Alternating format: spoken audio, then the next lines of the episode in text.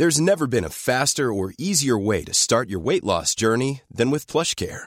PlushCare accepts most insurance plans and gives you online access to board-certified physicians who can prescribe FDA-approved weight loss medications like Wigovi and Zepbound for those who qualify. Take charge of your health and speak with a board-certified physician about a weight loss plan that's right for you. Get started today at plushcare.com slash weight loss. That's plushcare.com slash weight loss. plushcare.com slash weight loss. Hola, yo soy Mauricio Cabrera, creador de Juan Fútbol, Petips y Storybaker, y este es el podcast de Storybaker Academy, el podcast para creadores de contenido, emprendedores de los medios, periodistas y marcas que nunca paran de contar grandes historias. En cada episodio te comparto mis procesos creativos, experiencias y anécdotas de lo que he vivido con mis éxitos, mis fracasos que son muchos y aprendizajes, pero también con las recetas personales de gente con la que he trabajado, de la que he aprendido, que me inspira a crear, a estudiar y a pensar más. En este episodio platico con Tarcisio Sañudo, creador de Post and Fly, emprendimiento especializado en drones que le ha permitido juntar una comunidad de más de 330 mil personas en TikTok, de más de 77 mil suscriptores en YouTube y sobre todo, vivir de su pasión a través de webinars, venta de stock de su material, desarrollo audiovisual para marcas y retratar los paisajes más extraordinarios de México y compartirlos con todo el mundo.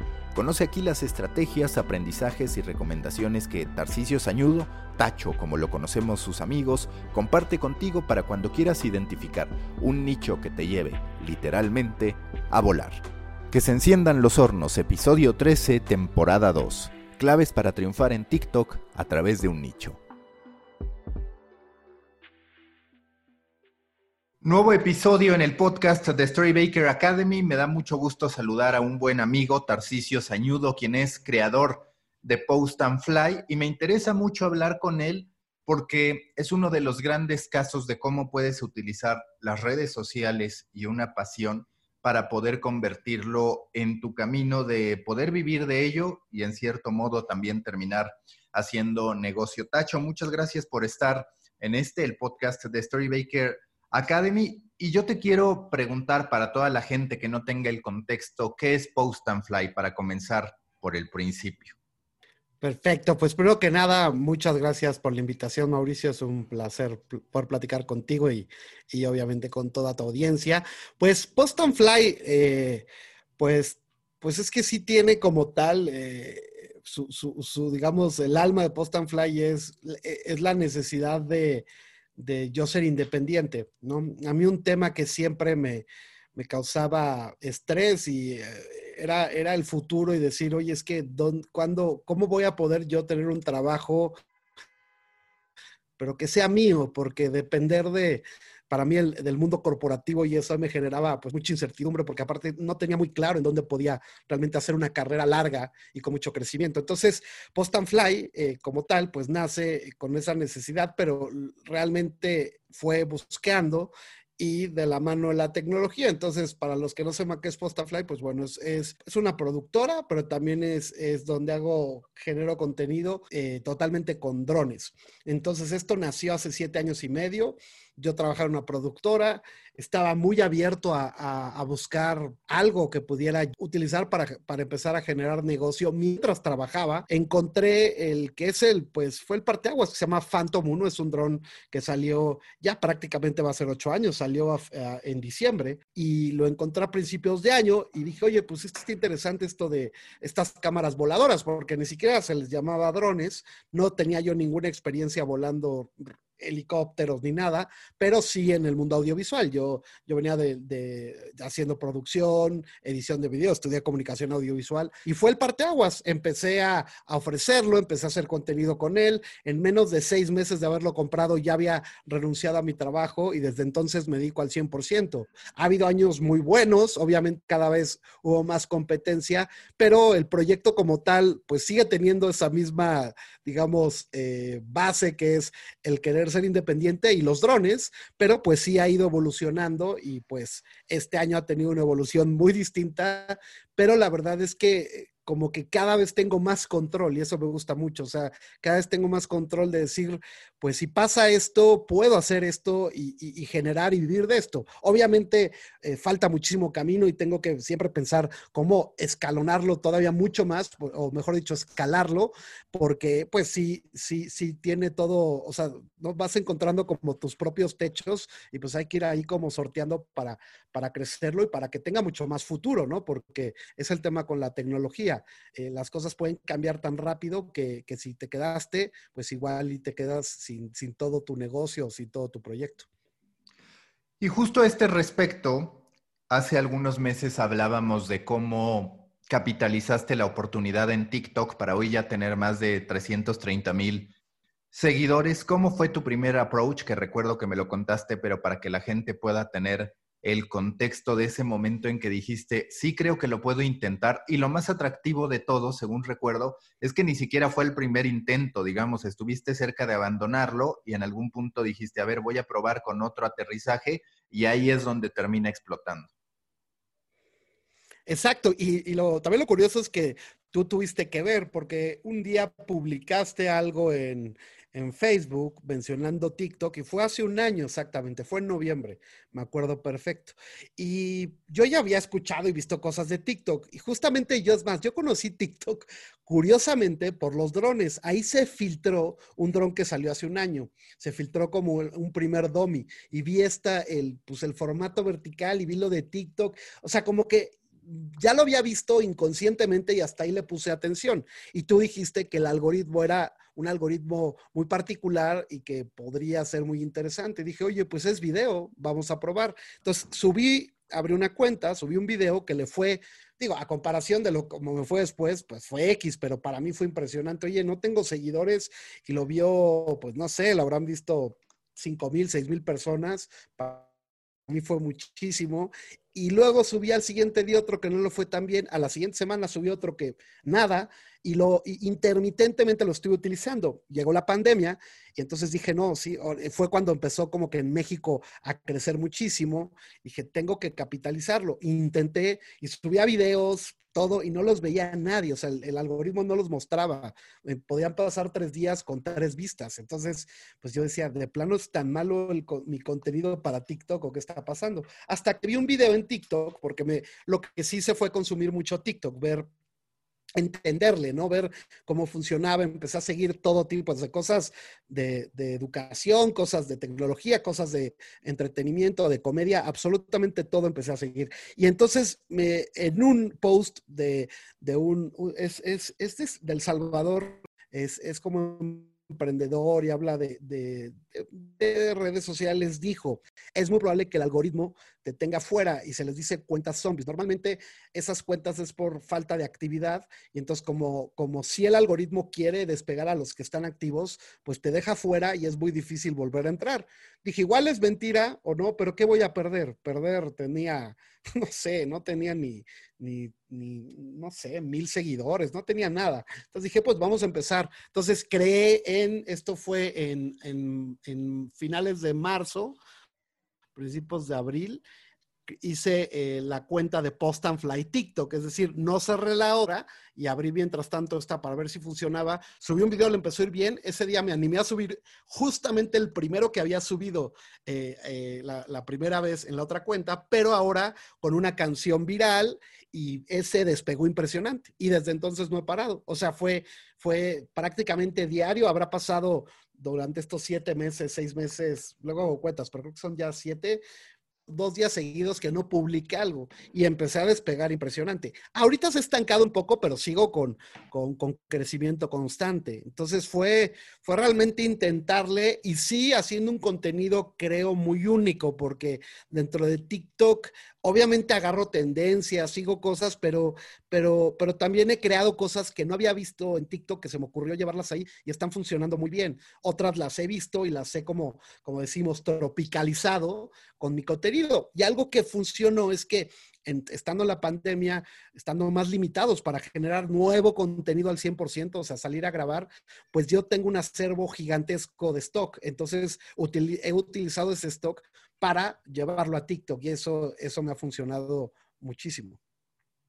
Y justo eso te quería comentar, porque a mí lo que me gusta de tu caso es que, a ver, en todos los casos hay un mérito detrás de tener la disciplina para estar publicando y que por ende tengas cientos de miles de suscriptores, pero estarás de acuerdo conmigo porque lo hemos llegado a platicar, que de pronto es muy llamativo que chavas, si no es que quieras estereotipar, pero el algoritmo así funciona, chavas que están bailando pueden tener uno, dos o tres posteos y ya tienen 100 mil, 200 mil seguidores. En tu caso, no apelaste a los dos elementos, digamos, más habituales en algún momento de TikTok, que fue, por un lado, la comedia y por el otro, es cierto, la parte física del atractivo físico combinado con el baile. Lo tuyo también de manera muy natural por lo que haces ha sido encontrar en TikTok capacidades de storytelling que ahora que ya lo hiciste parecen bastante naturales, pero que no estaban exploradas al momento en el que tú empezaste a generar este contenido.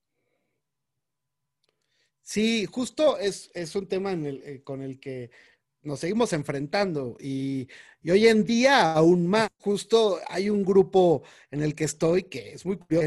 Yo soy el segundo más grande, ¿no? De edad en WhatsApp de creadores de contenido en TikTok que se llama Chasers y y sí, todo es, es, lo que está padre es que ahí es pura gente que genera contenido de lo que te quieras imaginar. Hay abogados, hay doctores, hay psicólogos, hay eh, no estudiantes que hacen comedia, pero nadie está por un tema eh, de baile, de, ¿no? de, mostrarse de forma atractiva y este, este estereotipo de TikTok.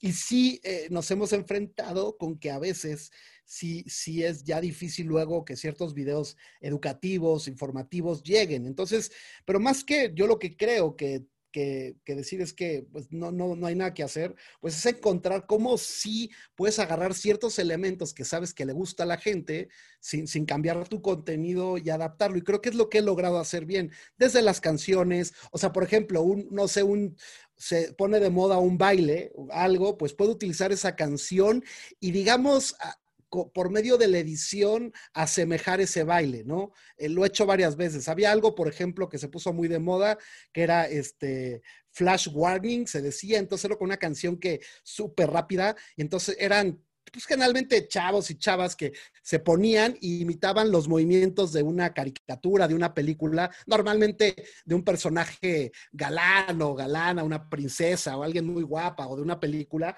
y lo, y, lo hacían con el mismo encuadre, y entonces iban cortando entre una y otra y se veía muy padre. Pues yo, yo no iba a salir haciendo eso, lo que hice es juntar, por ejemplo, una, una técnica que hago de hacer día, noche, o sea, tomar el mismo, la misma toma de dron en un time lapse dos veces o tres en diferentes horarios del día y lo macho después y lo convierto a noche de día. Y aquí lo hice así, o sea, que fuera exactamente con el mismo estilo, pero con tomas que hago. Entonces, eso creo que ha gustado, es decir, adaptar esas tendencias eh, y haciendo lo mismo, mostrando, mostrando México, este, enseñando también, eso ha sido importante. Y creo que también eh, la gente que está en TikTok, pues también le gusta de repente ver cuatro o cinco cosas donde se ríen y de repente aprender algo o ver una toma interesante. Entonces, creo que también por cómo funciona el algoritmo, el tipo de contenido que hago funciona porque son como respiros o descansos, ¿no? Para, y entonces la gente como que tiene una experiencia un poco más completa de todo lo que ve. Es, por eso es muy interesante el algoritmo, cómo, cómo muestra de todo. De repente te, te puede mostrar cosas noticiosas o cosas de, de, cine y de repente te, sí, te muestra una chava bailando o te, o te muestra un cuate haciendo eh, chistes o te muestra un famoso haciendo algo. O sea, sí es como, entonces sí hay espacio para, para lo que yo hago, pero hay que estar, eh, o sea, es imposible quedarte con la misma, con, digamos, la misma fórmula. Los que se quedan con la misma fórmula son muy pocos los que les dura más de dos, tres meses. Normalmente les va muy bien y de repente empiezan a bajar de vistas y ves cómo cambia, ¿no? Y creo que esos son los que han llegado, llegado más lejos. Oye, cuando hablas de este grupo de chasers, ¿Cuáles son los casos que a ti te parecen más extraordinarios? Que no lo estamos viendo solo en TikTok. Por ejemplo, es bastante simpático que ya en Spotify te encuentras de repente con el señor de los seguros, ¿no? Que tiene un show explicando todo aquello que muchas veces no quieres escuchar de tu asesor de seguros porque te da flojera la reunión, pero digamos, está el boom de este contenido utilitario. Si yo tengo un dron, quiero aprender a usar drones, qué mejor que una persona que sea especialista en ello y así con cualquier cantidad de profesiones o de oficios. ¿Cuál es el caso que tú dices, este me parece extraordinario? Pues es que son muchos, la verdad, porque todos son muy diferentes. aparte me cae excelente, no lo conozco en persona, pero, pero creo que es un caso muy interesante. Se, se llama C. Magazo, su, bueno, es Cristian Magazo, y es un abogado que habla sobre leyes, habla sobre temas, pues a veces políticos, pero también crea personajes y entonces de repente sale disfrazado o de repente, o sea, lo maneja de una forma que si aprendes de leyes, aprendes de muchas cosas, pero también te diviertes. me parece un concepto perfecto. No está en Chasers, pero aparte justo creo que a ti, pues ese tema, y se me fue ahorita el nombre, tendría que buscarlo, pero, pero hay una chava y un chavo, y ya se conocen, que hablan de fútbol agarrando las tendencias. Es decir, eh, pueden contar una situación que pasó en, el vestidor o, en un, o después de, un, de, no sé, lo que pasó con Messi y el Barcelona, lo pueden contar metiendo audios de una película. Y entonces asemejan eso que está pasando y nomás ponen cada vez, hacen el lip sync y van hablando, ¿no? Cuando es Messi, cuando es X directivo o X jugador, y cuentan noticias por medio de historias haciendo lip sync. Entonces, hay muchas así. Y también en el grupo de Chasers, pues es que, es que de verdad hay cuates muy talentosos. Hay, hay, hay, hay este, hay un psicólogo también que da muy buenos consejos. Eh, hay este, chavos que hacen eh, visual effects increíbles. Hay una chava que fue la que me metió al grupo que tiene 19 años y, y, llegó un millón de seguidores en cuestión de un mes subiendo, creo que llegó a subir hasta 30 videos informativos de marketing, de, de, muchas cosas, y fue impresionante, ¿cómo así? O sea, había días que subía 100 mil suscriptores, ¿no? En un día.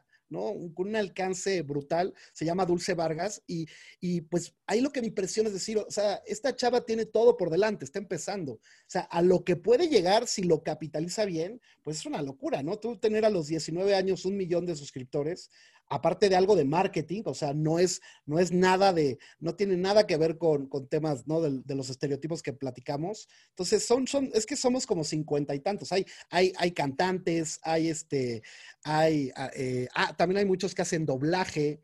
Eh, entonces, es muy interesante el grupo, la verdad, todos, y no son los gigantes, o sea, sí hay algunos de más de un millón, pero no son los, digamos, porque los, los gigantes en México, pues la mayoría son más de comedia o el famoso Cuno y que están, eh, pero, pero sí, sí, sí, muy interesantes. Y, luego alguien que admiro mucho ahí, que no está en el grupo, es, es el, el cómico, este, este Paco de María, Paco de Miguel, perdón, que, que es, genial. Entonces, pues son, son, digamos, los casos que, que me llaman mucho la atención, cómo lo han hecho.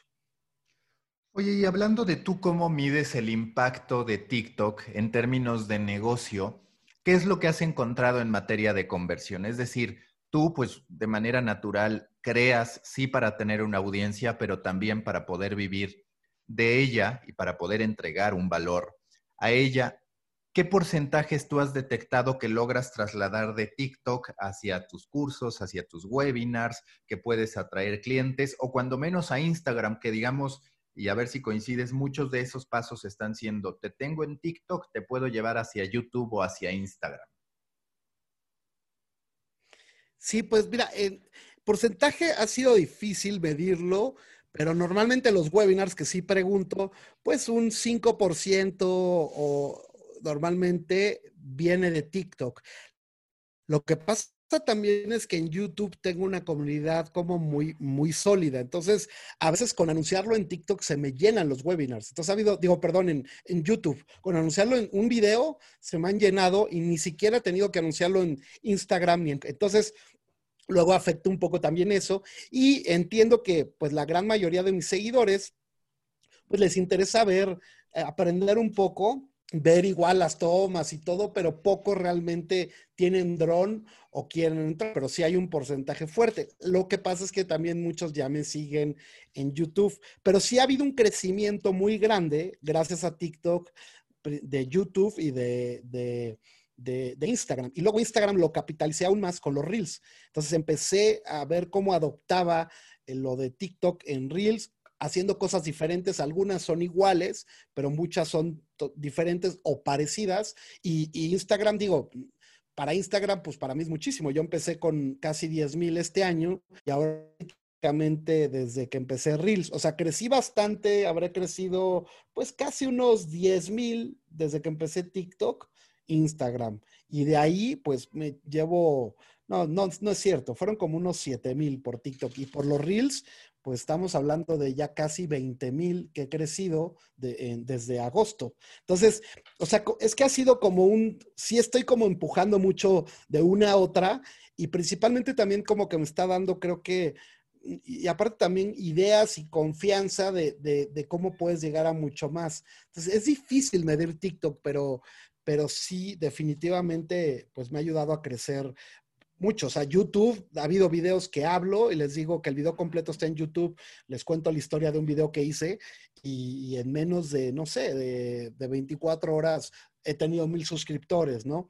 Que vienen totalmente de, de TikTok. Entonces, sí, capitalizar pero, pero realmente es un conjunto. O sea, yo, no puedo, hoy no podría decir que es la única que sí me genera un poco más de forma directa, pero, pero en conjunto me está ayudando muchísimo a, crecer. O sea, como que sí, este año mi, tema de creación de contenido, pues no tiene, o sea, es infinito superior y, ya mucho más redituable en muchas como pequeñas canastitas de huevos que veo que puedo generar, pero sí TikTok fue como que el empujón, ¿no? Realmente, más que el que directo me genera. Y lo que mencionaste es muy interesante porque todos los que tenemos una pieza medular de contenido, en tu caso pues digamos, TikTok más allá de las otras plataformas, lo mismo yo con el podcast o con el newsletter, entendemos que cada plataforma tiene su propio tipo de audiencia. A mí me pasa que, por ejemplo, cuando escribo el newsletter, pues tengo que pensar en el inversionista al que en realidad no le interesa el periodismo, sino ver cómo se puede hacer de dinero o qué tendencias están. Pero también, si así lo quiero, tengo que pensar en el estudiante que quiere adquirir conocimientos básicos y demás. ¿Cómo está en ese sentido tu audiencia, que ya lo anticipabas un poquito con un TikTok en el que la mayoría, de acuerdo a lo que tú me diste a entender, pues disfruta los videos simple y sencillamente. Un YouTube quizás mucho más técnico y seguro que si nos vamos a granularidad, de pronto en Facebook también tienes gente todavía más técnica que en YouTube. En fin, ¿cómo has ido identificando que están estos usuarios siguiéndote en las distintas redes? Pues bueno, empezando por Facebook, Facebook la verdad le perdí mucha fe y, para mí sí fue como un golpe bajísimo cuando me cambiaron el algoritmo porque yo le invertí hasta dinero a mi página, había crecido, llegué a 100 mil y de un día para otro mi alcance era nulo, ¿no? Haciendo buen contenido. Entonces me pasa que Facebook, yo al revés, mi audiencia ahí es como de entretenimiento, pero sí, o sea, es como de entretenimiento, pero de gente que le da, siento como que no, no, no le interesa tanto del tema de los drones, sino ver videos luego interesantes de México y se acabó. ¿no? O sea, no, no, no es sentido. Pero en cambio, en los grupos, eh, ahí sí, en los grupos de Facebook he podido capitalizar buenas cosas, tanto en grupos que pertenezco como un grupo que hice que se llama Post and Fly Show, pues ahí es un buen lugar para, para, para, pues, para comunicar cosas, ¿no? Y para estar en contacto. Entonces, Facebook así lo veo como, pues, mucho más casual. En, eso sí, YouTube es, pues, es mi plataforma más sólida porque ahí tengo seguidores de hispanohablantes de todo el mundo que me siguen, incluso algunos se desvelan para ver en vivos míos y se levantan a las 4 de la mañana o se quedan despiertos en España para ver los envíos que hago los miércoles. Y cuando hago un, webinar, muchísimos ahí están siempre. Y, y sí son la verdad este, una comunidad eh, muy activa, o la compra de drones, por ejemplo, ahorita que, que probé un dron en exclusiva eh, de, la marca de JI, pues es, o sea, las ventas que se dan, pues me generan un porcentaje. Y ya este mes es el mes que yo creo que más voy a ganar, digamos, de, de publicidad, sin que ya pudiera vivir de eso, pero como que poquito a poco ahí sí me he dado cuenta que YouTube son la gente que le interesa los drones, también tengo mucha gente que me sigue por los videos, pero son, son, es gente que quiere escucharte más tiempo, que quiera aprender de ti y es, la verdad, es valiosísima esa comunidad. Somos ya 74 mil y la verdad es que este, es, muy sólida. Luego tenemos TikTok, que TikTok, eh, pura, la verdad, puede, para mucha gente puede ser difícil porque puede, puede tener mucha mala, pues malos comentarios y tal. Yo la verdad mi porcentaje es altísimo de puros buenos comentarios. Eh, si subo algo un poquito, no sé, algunas veces he tratado de acercarme y hacer un drone y que se vea mi familia y los comentarios son increíbles. Es, la verdad, eh, mi comunidad es una, es, la veo como, es, es gente que, que admira lo que hago y que de verdad disfruta lo que hago y que está ahí para, para entretenerse, pero también para, para mostrar como agradecimiento por, por enseñarles cosas, por enseñarles México. Y obviamente también hay mucha gente del dron. Y también ha habido gente que no me conocía, que le gustaban los drones que, que, que, ahora están en YouTube. O sea, creo que difícilmente alguien que le gusten los drones van a estar, este, o sea, no están en YouTube, ¿no? Si ya me conocen en TikTok. Creo que es, va a ser raro el que no, realmente no se vaya para allá. Hey, I'm Ryan Reynolds. Recently, I asked Mint Mobile's legal team if big wireless companies are allowed to raise prices due to inflation. They said yes. And then when I asked if raising prices technically violates those onerous two year contracts, they said, What the f are you talking about, you insane Hollywood ass? So to recap, we're cutting the price of Mint Unlimited from $30 a month to just $15 a month. Give it a try at mintmobile.com slash switch. $45 up front for three months plus taxes and fees. Promo for new customers for limited time. Unlimited more than 40 gigabytes per month. Slows. Full terms at mintmobile.com. Y a ese respecto también es importante porque muchas veces la gente se va por el número. ¿no? Y cuando nosotros vemos algo por debajo de los 100 mil suscriptores, decimos, no, esto no va a ser suficiente para nada y demás. Y en cambio tú lo que me estás diciendo, atendiendo a esa calidad de audiencia o esa granularidad de audiencia, es que con 74 mil puedes tener el pilar que quizás no te dio Facebook y que hasta cierto punto no te ha dado TikTok, independientemente de que es una plataforma para que pasen a un siguiente nivel, por así decirlo. Sí, totalmente. Es que, y es, es por eso también, y, y, es algo que comento mucho con, con, la gente, con los del grupo de Chasers, cuando se están como, se frustran de que de repente no tienen vistas y les digo, oye, pero tienes 10 mil vistas. En YouTube un video que llega a 10 mil vistas puede ser un video súper exitoso, ¿no? Entonces, TikTok te engaña un poco porque de repente llegas a millones y yo sí llegué a todas partes del mundo con dos o tres videos y, tuve un video que en un día tuvo un millón y medio de vistas. Entonces dices, imagínate, obviamente eso en YouTube, pues, pues ya, o sea, puedes vivir de eso, ¿no? Pero, pero el tema es ese, YouTube tiene mucho más valor por todo lo que puedes hacer, porque aparte es, es, es un, pues es como, o sea, es, no es contenido rápido, es un contenido que la gente es como si te buscan, como antes eh, veías programas de televisión, pues hoy mucha gente ve cosas informativas y eso ya lo busca en YouTube, ¿no? Cada vez menos gente tiene eh, Sky o tiene televisión por cable. Entonces, por esos medios es donde aprenden y ven cosas interesantes y ven documentales y aprenden de, de, de, y ven cosas de deportes, opiniones, aparte de gente que igual y no está con, con un gran eh, con un gran canal de televisión que le piden de que hable, puede ser un chavo en España que habla de Fórmula 1. Entonces, es, es, es, muy interesante lo que te da YouTube por eso. Y si hay nichos donde, pues sí, si quieres ser exitosísimos, pues sí, si quieres estar en el nicho de, de grandes creadores como Luisito Comunica o, o, el, el, Escorpión Dorado, o sea, gente que es más de, de, entretenimiento, comedia, necesitas tener millones de vistas para realmente ser relevante, pero en nichos no. O sea, en un nicho como el del dron, pues yo sí, digo, un video últimamente, pues sí, lo que quiero es que lleguen por lo menos a 10 mil vistas, pero muchos les va muy bien y llegan a 5 mil. Y tengo otros videos de pruebas que he hecho que ya llegan a los 100 mil. Para mí un video que llega a 100 mil vistas en YouTube es así el éxito total. En, en, la verdad es que en TikTok, pues es lo mínimo que espero de muchos videos y, y ya cada vez me cuesta más llegarlo, pero, pero, es que es muy diferente las vistas y lo que realmente te genera esos seguidores, ¿no? O sea, si me dieran a escoger, de verdad oye, ¿qué dejas? O sea, tienes que dejar una, eh, YouTube o TikTok, tendría que dejar TikTok, o sea, no lo dudaría por más de que existan los 300 mil, ¿no? ¿Por qué? Por, por, la fuerza que tienen esos seguidores, ¿no? Que, que igual y, y, el porcentaje que realmente me sigue, ponle que sean unos 20 mil, pero, pero pues es que 20 mil, si nos ponemos a pensar que 20 mil personas que estén pendientes de lo que tú haces, de, de algo tan de nicho, pues es muchísimo, ¿no? O sea, creo que los números a veces nos, nos, nos, engañan en ese sentido por querer buscar tener los números de, de, otro tipo de nichos que, que, pues sí, eso sí lo requieren, pero en estos nichos no requieres tampoco eso, ¿no? O sea, millones y millones de vistas cada vez que subes un video.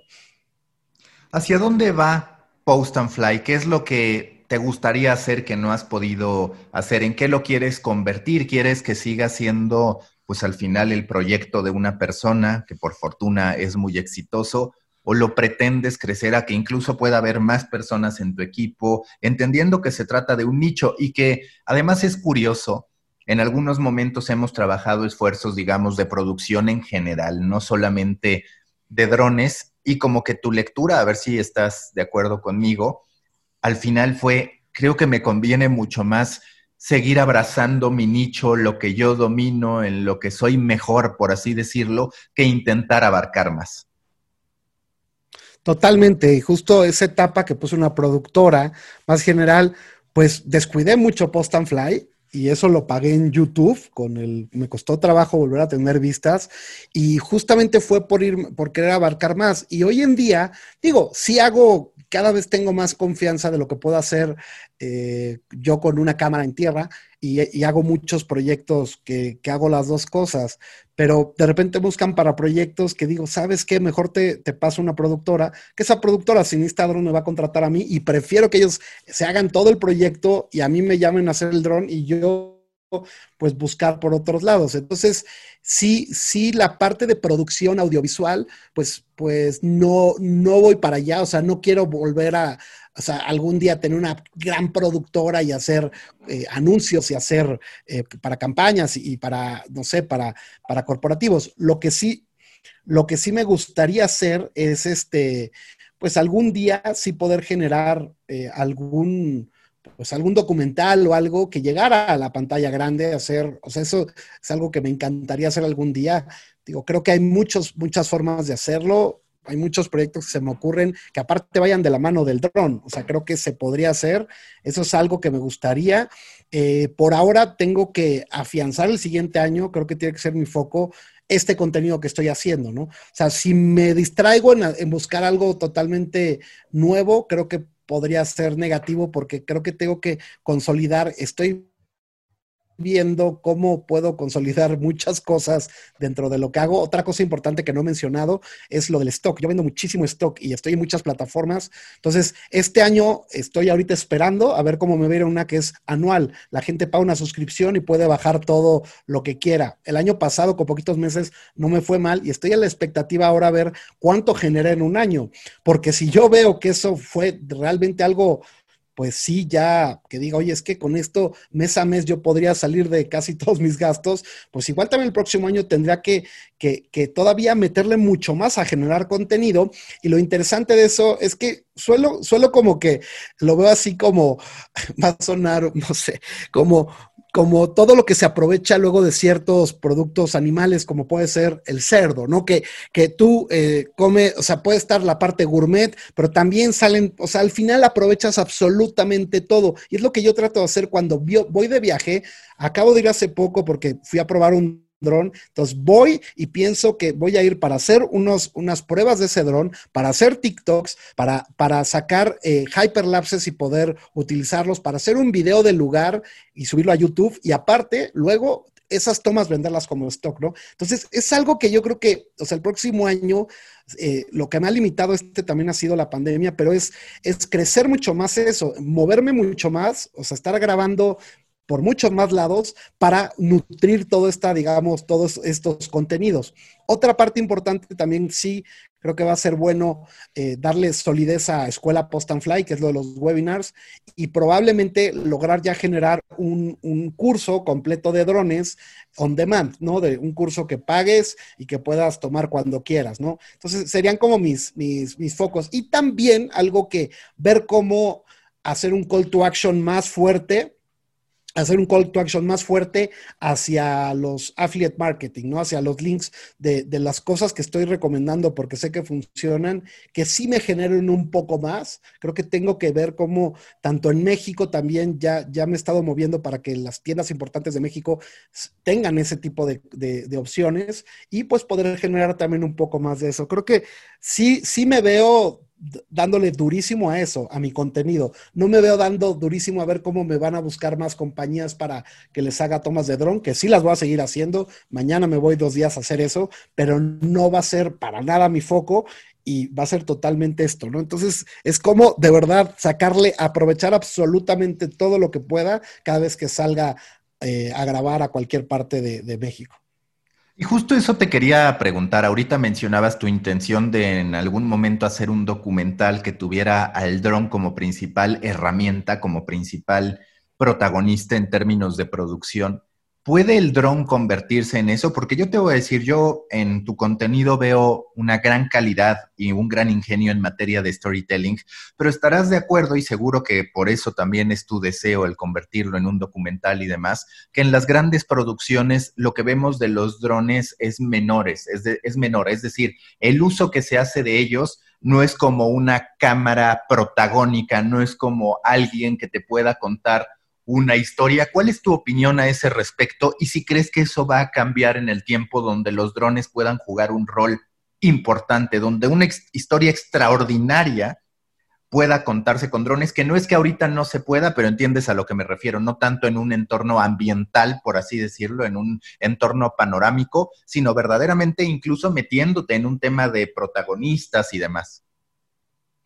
Pues sí, justo, es que sí, o sea, eh, yo entiendo que en muchas producciones pues, no puede darle más importancia porque pues, pues se tiene que contar una historia con personas, con todo. Entonces, los drones, pues al fin y al cabo son cámaras más que voladoras, yo las veo como cámaras que puedes mover en, en, tres dimensiones libremente, ¿no? Entonces sí te puede servir para que esté fija y para que hagas muchos movimientos de cámara. Creo que sí, todavía pasa que yo creo que muchos directores pues como no lo conocen y también no es fácil, pues aquí en contrato, yo creo que también muchos no han querido explotarlo más. O sea, yo creo que va a crecer bastante cada vez que se vaya acercando esos drones a los mismos directores o los productores. Entonces, sí, sí vamos a ver cada vez más un incremento y que sean más protagónicos. Pero entiendo que hay en muchos, en muchos tipos de, de, documentales o películas que pues van a ser más para tomas de ubicación, pero te pueden servir de forma creativa para muchas cosas. Lo que sí creo, y eso lo he platicado con muchos amigos, que también no se trata luego de, o, sea, o sea, creo que la pregunta debe ser, oye, ¿esto sale mejor con un dron o sale mejor con esto? ¿no? Entonces, si sale mejor con otra cosa, muchas veces pasa que solamente para que digan que fue con dron, lo hacen con dron, igual y no era la mejor opción. Pero en mi caso, yo sí creo que, o sea, si la narrativa va de la mano de algo que pues voy a llevar volando, como hay libros de, México desde las alturas, o sea, muchos temas que se podrían manejar así y que se entienda que es un dron y por qué un dron nos va a permitir hacerlo, pues creo que sí puede ser. Para mí una cosa básica con la que yo le podría vender a cualquier ya productor, digamos que entramos en un proyecto, decirle por qué razón lo del dron nos va a servir para que sea el 90% o el 70% todo lo que grabemos, es por la facilidad que te da y la cantidad de cosas que puedes hacer en menor tiempo. O sea, yo, yo hay trabajos que de verdad puedo sacar en una hora o dos horas que, que, digamos, yo estoy haciendo dron y la producción que me contrató ellos traen cámara y se tardan todo el día. Y yo, y obviamente ven el material y están felices y aparte tienen material para aventar, porque yo en un vuelo puedo hacer 30, 40 tomas diferentes y que son muy atractivas. Entonces, creo que para el tema documental, pero más un tema documental, creo que demostrar, pues, bellezas naturales o también, bueno, podrías mostrar algo que esté pasando, puede ser, pues sí, desastres naturales, no sé, o sea, hay muchos temas que con un dron podrías mostrarlo, pero para, para, digamos, llevarte a volar a México o algo que fuera de ese tema para contar varios lugares de México, un lugar de México, pues un dron podría ser un excelente narrador al fin y al cabo. Entonces yo creo que se puede hacer y es algo que, que aparte pues no lo he visto, entonces pues tengo todo, o sea, tengo ya de por sí el stock, o sea, hasta podría experimentar en, con el stock que tengo, igual hacer algo, decir igual y no que no vaya para YouTube, pero contar una historia de México probarlo, digo, que no vaya para cine, que vaya para YouTube y ya de ahí,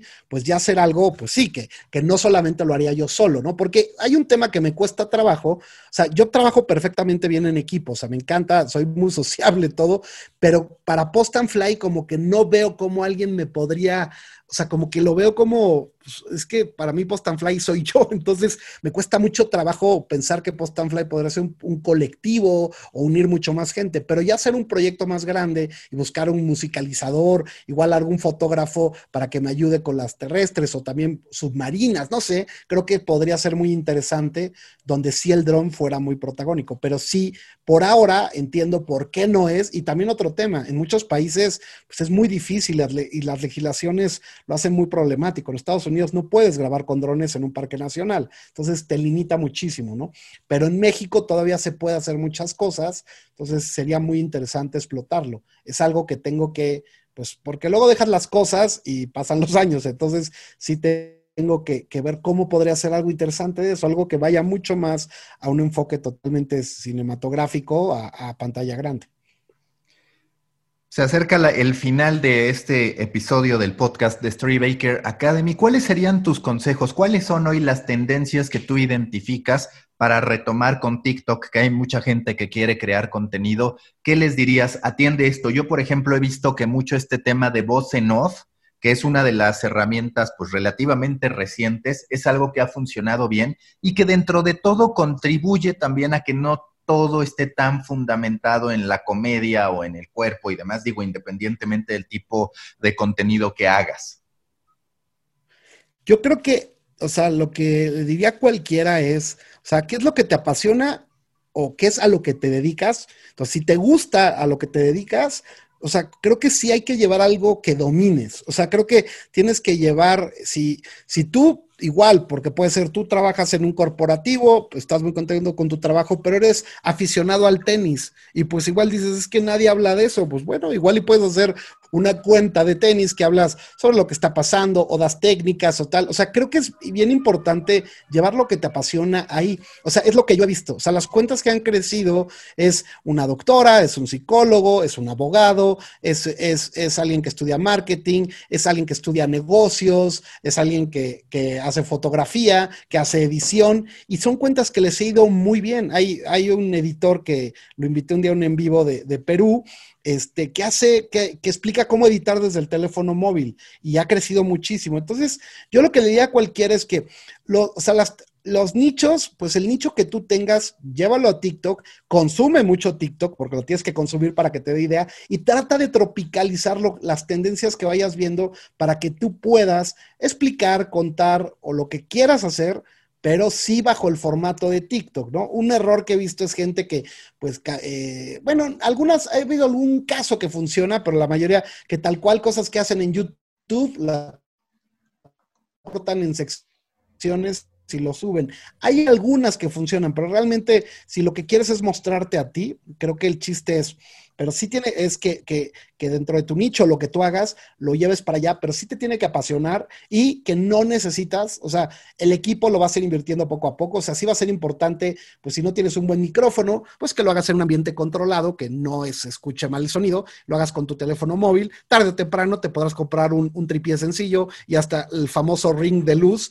Con esos, con esos detallitos ya, o sea, no necesitas hacer inversiones, ni mucho menos para hablar, para dar tu opinión. O sea, hay muchísimos que hablan de, de temas políticos, que hablan de temas deportivos. O sea, hay una chava eh, que, eh, no sé, tendrá 20 años, que habla de la Fórmula 1 en México y la verdad es interesante de repente ver su opinión y todo. Entonces, me parece increíble que una chava que le apasiona, que va a ir en sexto de prepa, que le apasiona la Fórmula 1, pues está teniendo relevancia y creo que ya tienen un podcast y hacen en vivos en YouTube. O sea, lo que te apasione lo puedes llevar para allá y no tienes que ser periodista ni tienes que ser un experto en todo. Puedes dar tu opinión y poco a poco, pues vas a ir creciendo y si tendrás que ir buscando rigor en ciertas cosas, pero realmente no tienes que ser un erudito y acá el, alguien que tenga una trayectoria de años en periodismo para que te vaya bien en TikTok. O sea, puedes puedes hacer lo que quieras. Rápidamente, un casos, por ejemplo, de, de, noticias, unas españolas que dicen, esto es lo que tienes que saber hoy, las cinco cosas que tienes que saber hoy, te cuentan cinco noticias, ni profundizan en ellas, o sea, es el puro encabezado y, y han crecido impresionante, ¿no? Y le han copiado ya muchísimos otros ese formato. Eh, hay hasta, creo que el Heraldo de México abrió una cuenta de TikTok con ese formato. Entonces, realmente te apasiona algo, ponte a ver TikTok porque vas a encontrar muchas ideas y llévalo para allá. O sea, de verdad es bastante, o sea, es muy sencillo entrar a TikTok y TikTok tiene por ahora, eso puede cambiar. Le encantan los nuevos creadores y a los nuevos creadores para que te, te engolosines te va a mostrar bastante más. Obviamente si haces algo interesante, ¿no? Porque, porque si haces algo que nomás no guste, pues, pues no, te va a mostrar, pero no va a tener interacción y entonces ya no te va a mostrar. Pero puedes escalarte con un video hasta, insisto, ¿eh? O sea, hay gente que con el, su primer video llega a millones de vistas y no crean que es algo súper producido, ni mucho menos. Es algo original y que, que puede dar información interesante o que puede ser muy entretenido. Tacho, pues muchísimas gracias. Vamos a estar al pendiente de Post and Fly y como siempre, muchas gracias por el tiempo, por los conocimientos y seguro que la seguirás rompiendo. No, muchísimas gracias a ti, Mauricio. Igualmente, eh, muchísimas felicidades por, por pues, todos los proyectos y todo lo que has hecho y, cómo te apasiona todo esto que es contar historias y, y también comunicar y, y, acercarse a la gente y, que la gente pues tenga tenga información y todo para, pues, para, para, crecer y hacer contenido y, realmente eh, disfrutar pues muchas veces las pasiones que tenemos, ¿no? Y cómo las puedes incluso capitalizar. Y pues nada, les mando un saludo a, todos y, y, bueno, si, tienen dudas, cualquier cosa, estoy en todos lados, estoy como Post and Fly, ya, ya hablamos YouTube, TikTok y pues cualquier cosa ahí andamos. Muchas gracias. Storybakers, hasta aquí este episodio de Storybaker Academy con Tacho, con Tarcisio Sañudo de Post and Fly. Si les gustó este episodio, los invito a compartir esa afición por el podcast de Storybaker Academy en redes sociales. Yo soy Mauricio Cabrera y este fue el podcast de Storybaker Academy, el podcast para marcas, medios, creadores de contenido y emprendedores que nunca quieren dejar de contar grandes historias. Nos escuchamos en la próxima gran historia que tengamos por contar.